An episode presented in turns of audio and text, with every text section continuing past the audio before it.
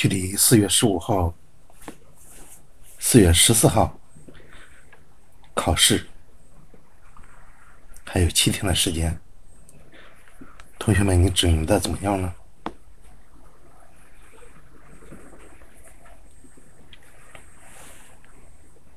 今天，我想和大家分享一下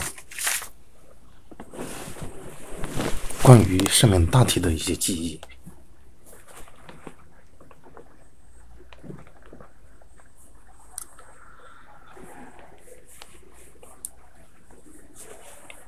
先，首先看共同纲领的内容和作用，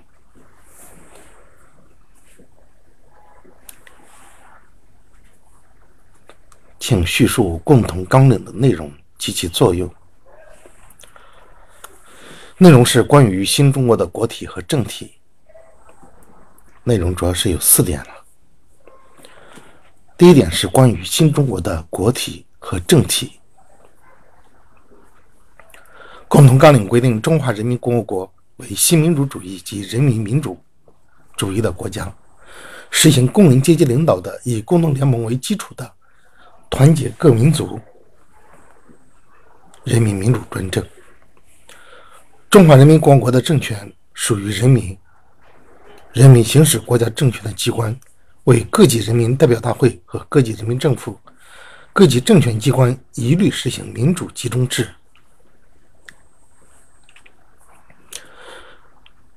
第二点，关于新中国的基本的民族政策，共同纲领规定，中华人民共和国境内各民族一律平等，各少数民族居住的地区应实行民族区域自治，各少数民族均有发展其语言、文字、保持或改革其风俗习惯及宗教信仰的自由。人民政府应帮助各少数民族的人民大众发展其政治、经济、文化、教育的建设事业，使中华人民共和国成为各民族友爱合作的大家庭。三、关于新中国的经济工作方针，共同纲领规定，以公私兼顾、劳资两利、城乡互助、内外交流的政策，达到发展生产繁荣经济之目的。国家应调剂国营经济、各营经济。个体经济、私人资本主义经济等，使各种社会经济成分在国营经济领导之下分工合作，各得其所，以促进整个社会经济的发展。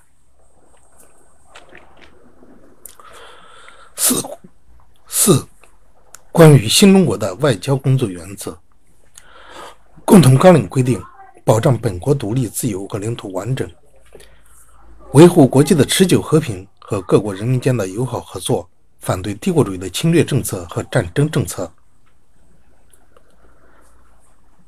共同纲领的作用是在当时的情况下，共同纲领起了临时宪法的作用。其中关于新中国的国体和政体的规定是共同纲领最基本、最核心的内容，其他的都是服从和服务于它、体现它的。这项规定也从法律上正式确立了中国共产党在全国的执政地位。因为中国工人阶级对国家的领导是要通过他的先锋队——中国共产党，他的领导来实现的。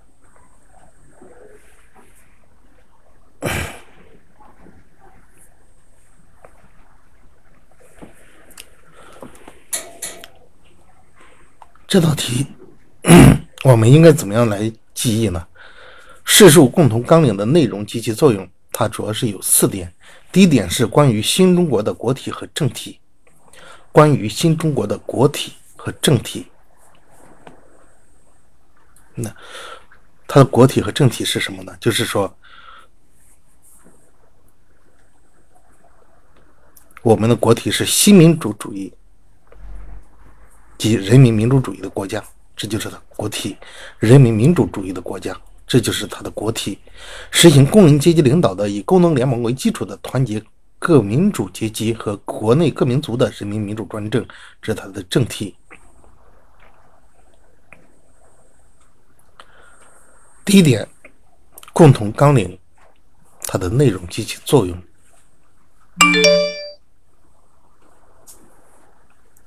第一点，关于新中国的国体和政体。第二点是新中国的基本的民族政策。关于新中国的基本的民族政策。第三点是新中国的经济工作方针，关于新中国的经济工作方针。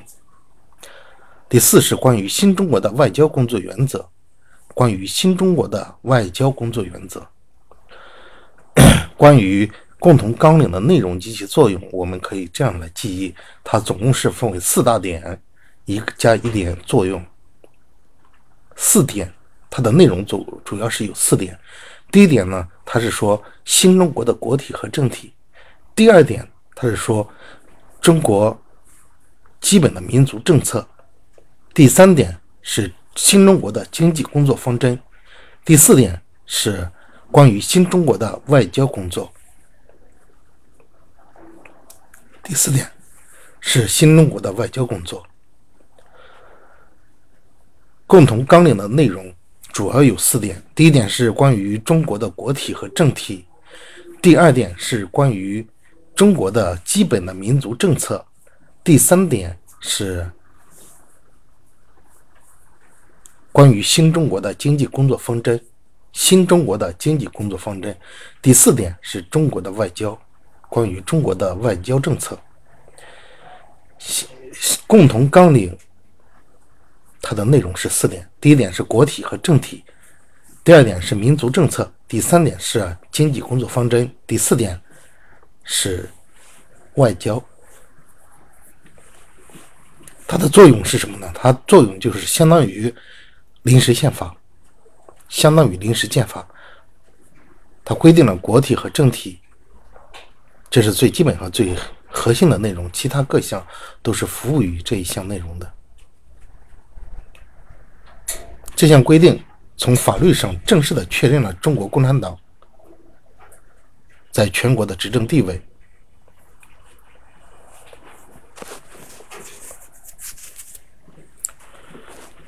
第二道题：中共十一届三中全会做出的一系列重大决策是什么？中共十一届三中全会做出的一系列的重大决策是什么？这一点可以从三方面来回答。中共十一届三中全会做出的一系列的重大决策是什么？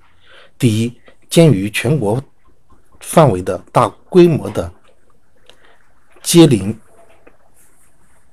四人帮的群众运动已经基本上胜利完成，全党工作的重点应该从一九七九年转移到社会主义现代化建设上来。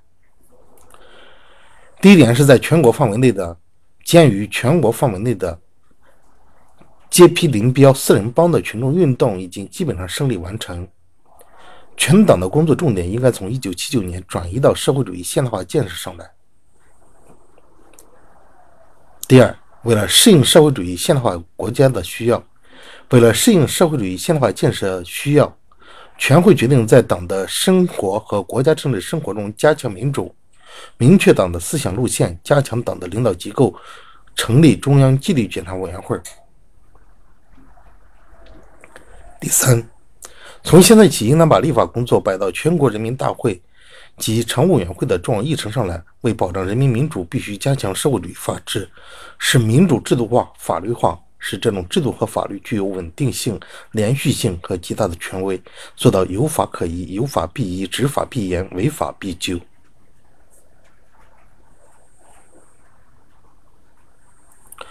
中共十一届三中全会做出的一系列的重大决策是什么？主要是分为三点。第一点是把全党的工作重点从一九七九年起转移到社会主义现代化建设上来。这十一届三中全会做出的一系列的重大决策主要是有三点。第一点呢是把重心工作的着重点从一九七九年开始。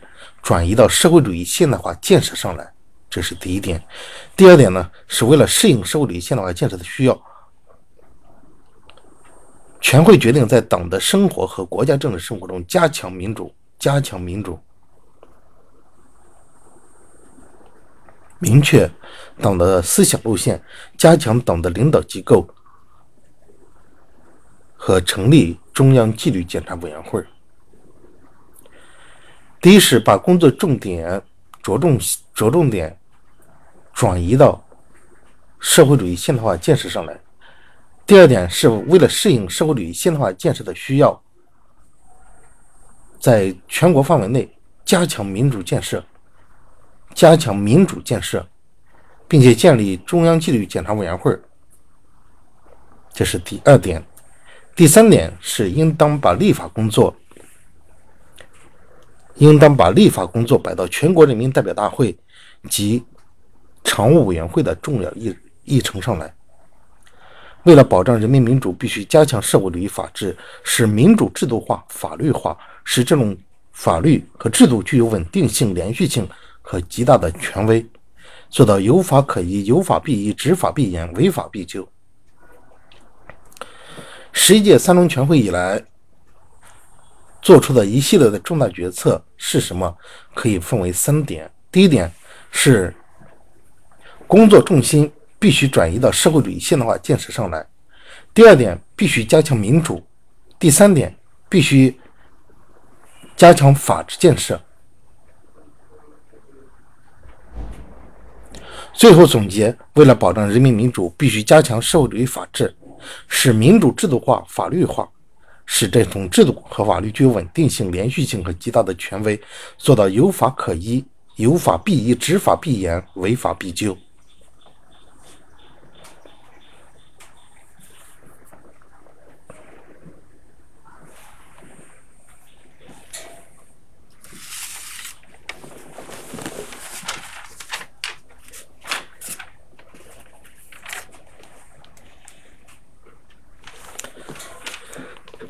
讲认识中国共产党成立的历史特点？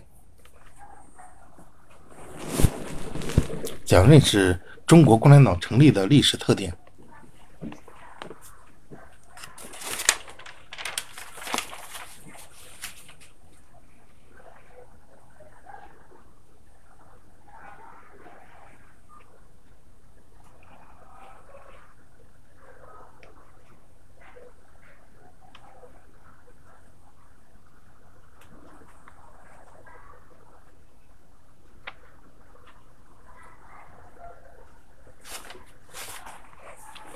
一方面，它成立于俄国十月革命胜利和第二国际修正主义破产之后，得到了列宁领导的共产国际的指导和帮助，是以俄国布尔什维克党为榜样，按照列宁的建党原则建立起来的。他所接受的是没有被修正主义阉割的马克思主义的完整的科学世界观和社会革命论。另一方面，它是在半殖民地半封建的中国工人运动基础上产生的。中国工人阶级具有坚强的革命性，在这个阶级中不存在欧洲那种工人贵族阶级，没有社会改良主义的基础，所以中国共产党一开始就是一个以马克思列宁主义理论为指导这样一个党，是一个区别于第二国际社会改良党的新型工人阶级革命政党。怎样认识中国共产党成立的历史特点？这个从两方面来回答。第一方面，中国共产党成立于俄国是革命、俄国十月革命以后，和第二国际修正主义破产之后，他得到了列宁共产国际的指导和帮助，是以俄国布尔什维克党为榜样，按照列宁的建党原则建立起来的。他所接受的是没有被修正的马克思主义完整的科学世界观和社会革命论。第二方面呢，它是半殖民地半封建的中国工人阶级基础上产生的。中国工人阶级具有坚强的革命性，在这个阶级中不存在欧洲那种工人贵族阶级，没有社会改良主义的基础。这个中国共产党的成立，它有两个特点，主要是什么两个特点呢？什么样的两个特点呢？第一个，它是没有，它接受的是没有被修正主义阉割的马克思列宁主义的完整的科学世界观和社会革命论。他接受的是没有被修正主义阉割的完整的马克思主义的完整的科学世界观和革命论。第二方面，它是在工人阶级的基础上。所成立的，没有像欧洲那种工人贵族阶级，没有社会改良主义的基础，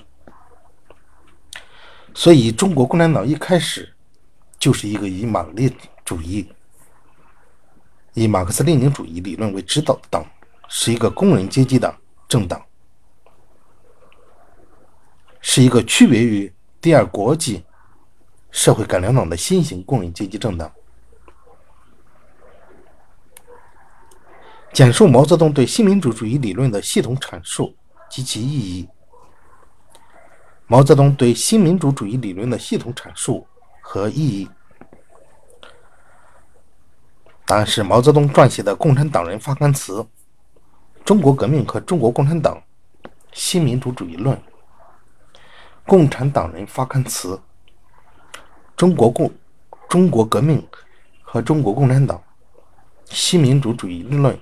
一些重要的理论著作，系统地阐释了中国共产党的新民主主义理论。一、毛泽东首先分析了近代中国半殖民地半封建社会的社会性质和主要矛盾，并在此基础上阐明了中国共产党领导的整个中国革命运动是包括新民主主义革命和社会主义革命两个阶段的全部革命运动。毛泽东首先分析了。近代社会的社会性质和主要矛盾，并在此基础上科学地阐明了中国共产党领导的中国革命是包括民主主义革命和社会主义革命两个阶段的全部革命运动。第二是毛泽东还阐明了中国共产党在新民主主义革命阶段的基本纲领，还阐明了中国共产党在新民主主义革命阶段的基本纲领。政治上是推翻帝国主义和封建主义的压迫。建立一个以无产阶级领导、以工农联盟为基础的各革命阶级联合专政的新民主主义共和国。经济上是没收操纵国计民生的大银行、大工业、大商业，归新民主主义国家所有；建立国营经济，没收地主阶级的土地，归农民所有，并引导个体农业发展合作经济，允许民族资本主义的发展和富能经济的存在。文化上废除封建买办文化，发展无产阶级领导的人民大众的反帝反封建的中华民族的新文化，即民族的、科学的和大众的文化。毛泽东阐明了第二条，毛泽东阐明了什么呢？阐明了新民主主义革命阶段的基本纲领。它的基本纲领包括政治上的、经济上的、文化上的，这主要是政治、经济、文化三点。政治上呢是建立新民主主义国家政体，是建立新民主主义国家政体和国体；而经济上是要没收大资本家、大商业、大官僚资本的一些财产，转变为国营经济。并且引引引导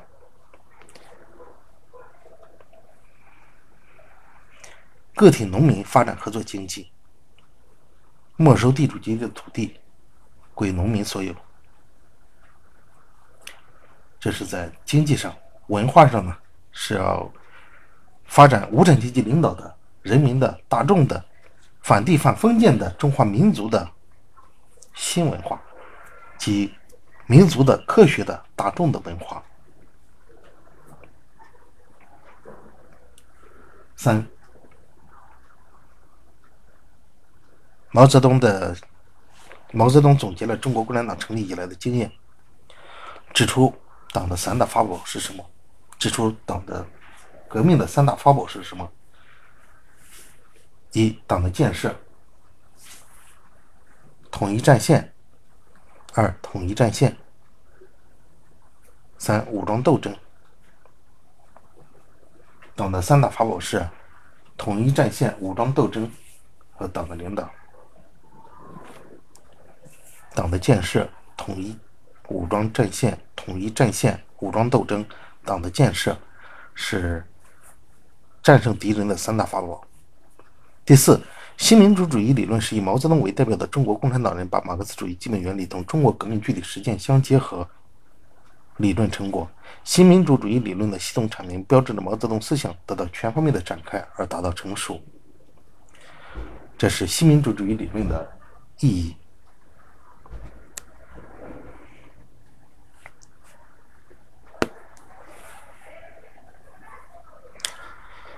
毛泽东对新民主义新民主主义理论的系统阐述和意义是什么？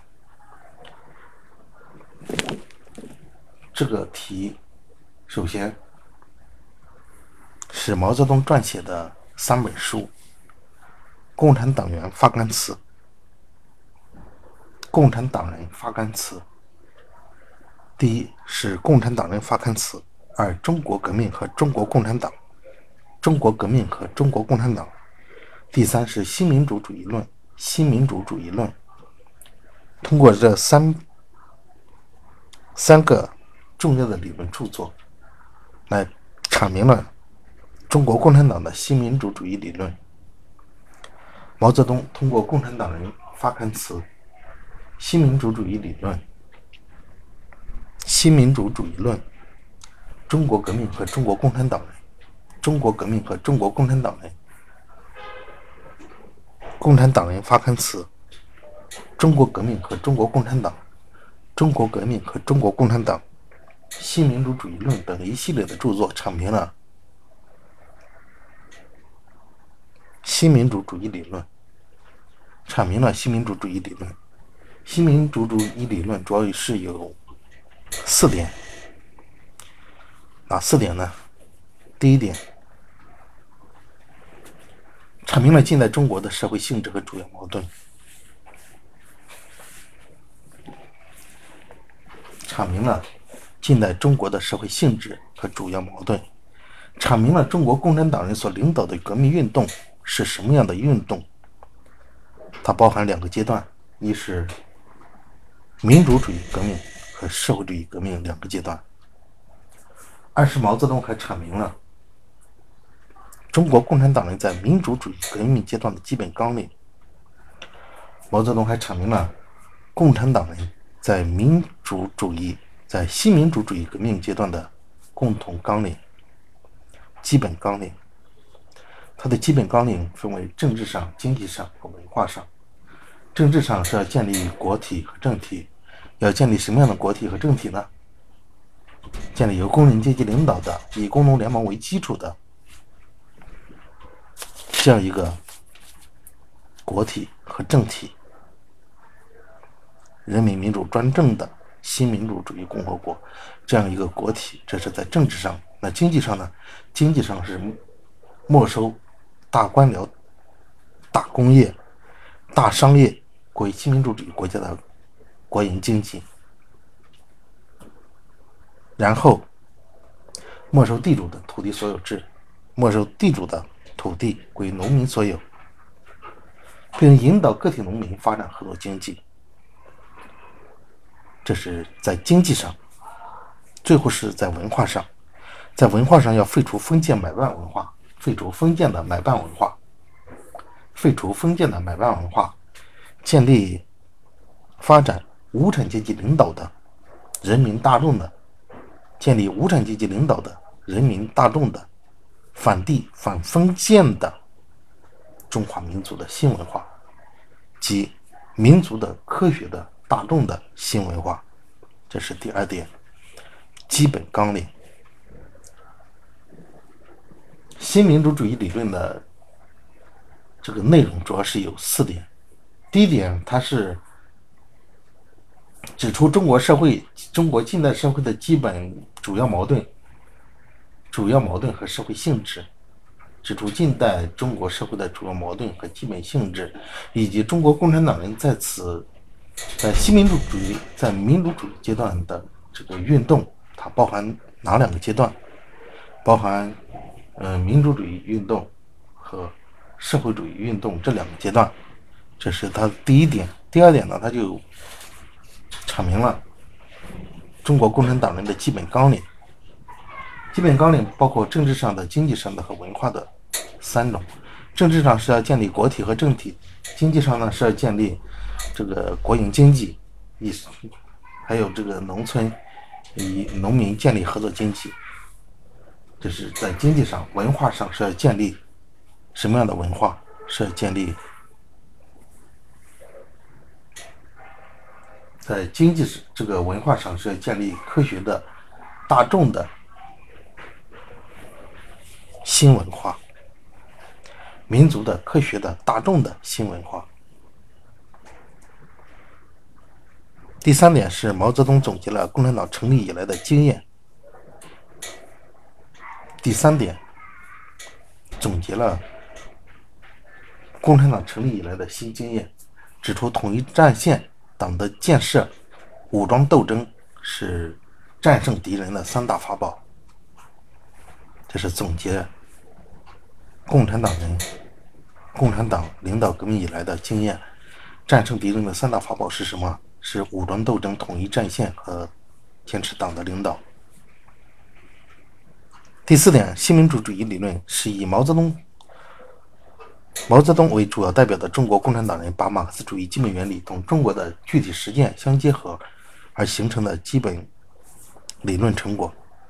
新民主主义理论系统的阐明了毛泽东思想，系统阐明标志着毛泽东思想。达到了成熟的阶段。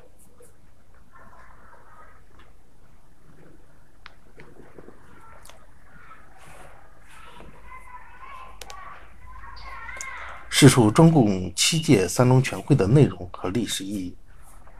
中共七届三中全会的历史和内容、历史意义和全会的内容。一九五零年六月，中国共产党召开了七届三中全会。它的时间是一九五零年六月。一九五零年六月是什么时候？一九四九年十月，我们建立中华人民共和国。一九五零年六月，也就是说建国刚刚六到七个月。六七个月的时候，中国共产党召开了七届三中全会。毛泽东作为为争取国家财政经济状况的基本好转而斗争的报告。毛泽东指出，要获得国家财政经济状况的基本好转，要用三年的时间创造三个条件：即土地改革的完成、现有工商业的调整、国家机构所需经费的大量节俭。针对一些地区在处理经济关系上出现的打击面过宽的左倾错误，毛泽东强调，必须处理好同民族资产阶级、各民主党派知识分子。和少数民族之间的关系，以便孤立和打击当前的主要敌人，而不是四面出击。树敌太多，造成全国的紧张不利的局面。二新中国，二七届三中全会是新中国成立初期中国共产党的一次重要会议。会议的决议为三年经济恢复时期党的工作规定了明确的策略路线和行动纲领。对实现从新民主主义社会向社会主义转变具有重要的指导意义。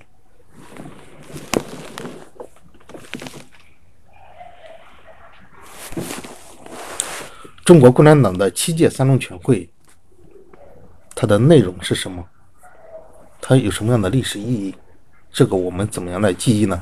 七届三中全会，首先我们记住它的时间，再记住它的人物，再记住它的。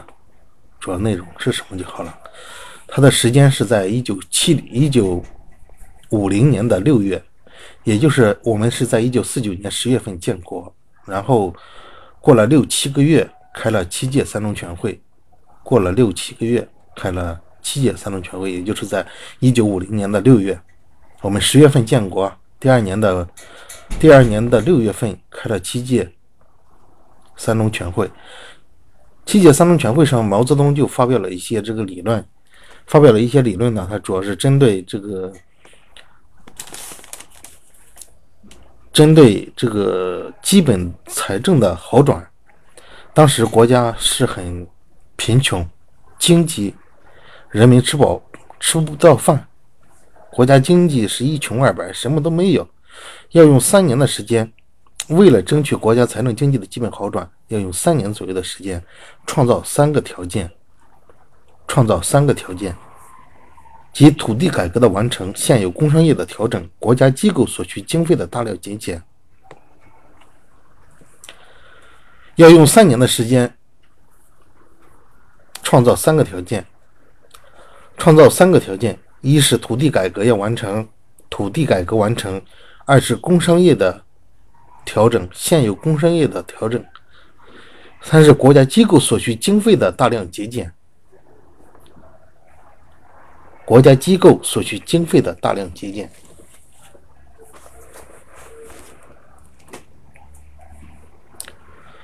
针对在一些地区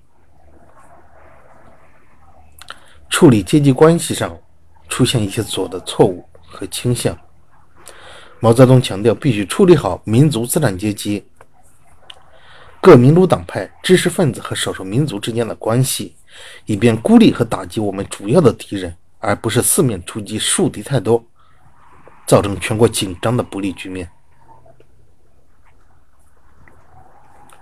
这就是七届三中全会它的内容。七届三中全会它的主要内容是什么呢？第一是要用三年左右的时间，然后我们要达到三个状况。哪三个状况呢？就是三个条件：一个是土地改革的完成，二是现有现有工商业的调整，三是。国家机构所需经费的大量节俭，这是这三点啊，要用三年的时间创造三个条件。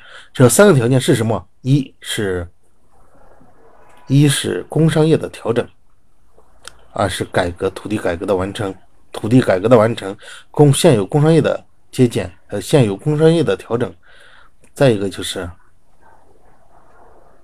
国家机构大量经费的节俭，这是第三方面。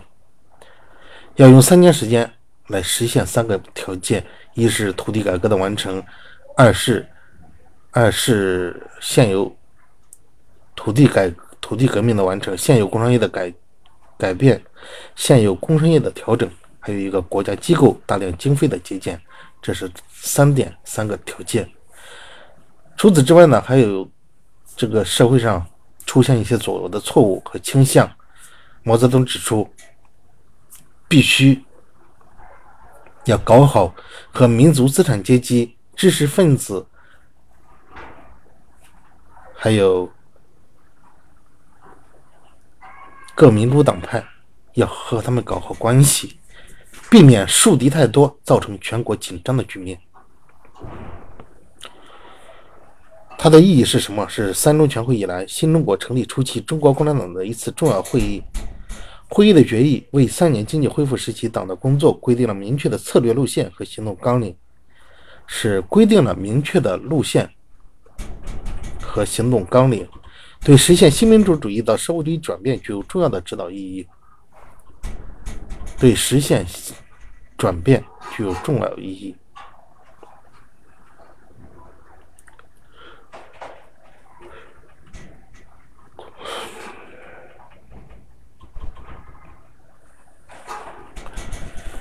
首先，这道题它的时间是什么？七届三中全会的时间是什么？是一九五零年六月。然后它的内容内容是什么？我们要用三年的时间。毛泽东他的发言是什么？首先，我们要用三年的时间创造三个条件。三个条件是什么？土地改革完成，现有工商业的调整，国家经费、国家机构的大量节俭，这是三点。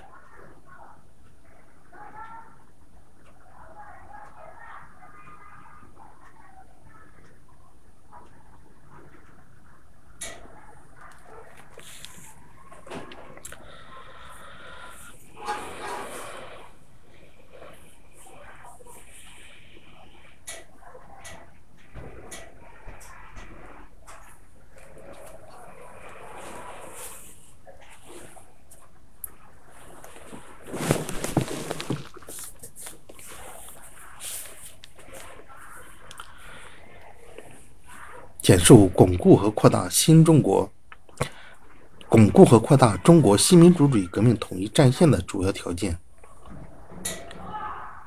巩固和扩大中国新民主主义革命统一战线的主要条件三点：第一是坚持共产党的领导，坚持工人阶级积极政党的领导权，率领同盟者向共同的敌人做坚决的斗争，并取得胜利。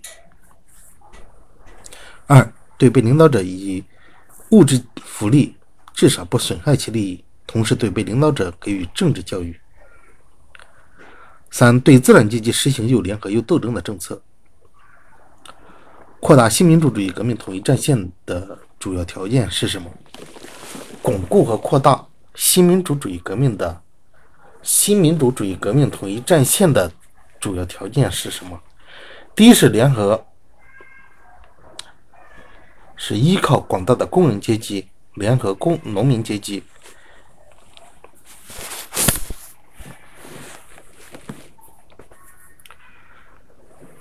对敌做出坚定的、坚决的斗争，并取得胜利。这是第一点。第二点是要对被领导者给予物质福利、物质福利，并且至少不损害其利益，至少不损害其利益。同时，对被领导者给予政治教育，给予教育。这是第二点。第三点是什么？对资产阶级实行又联合又斗争的政策，对资产阶级实行又联合又斗争的政策。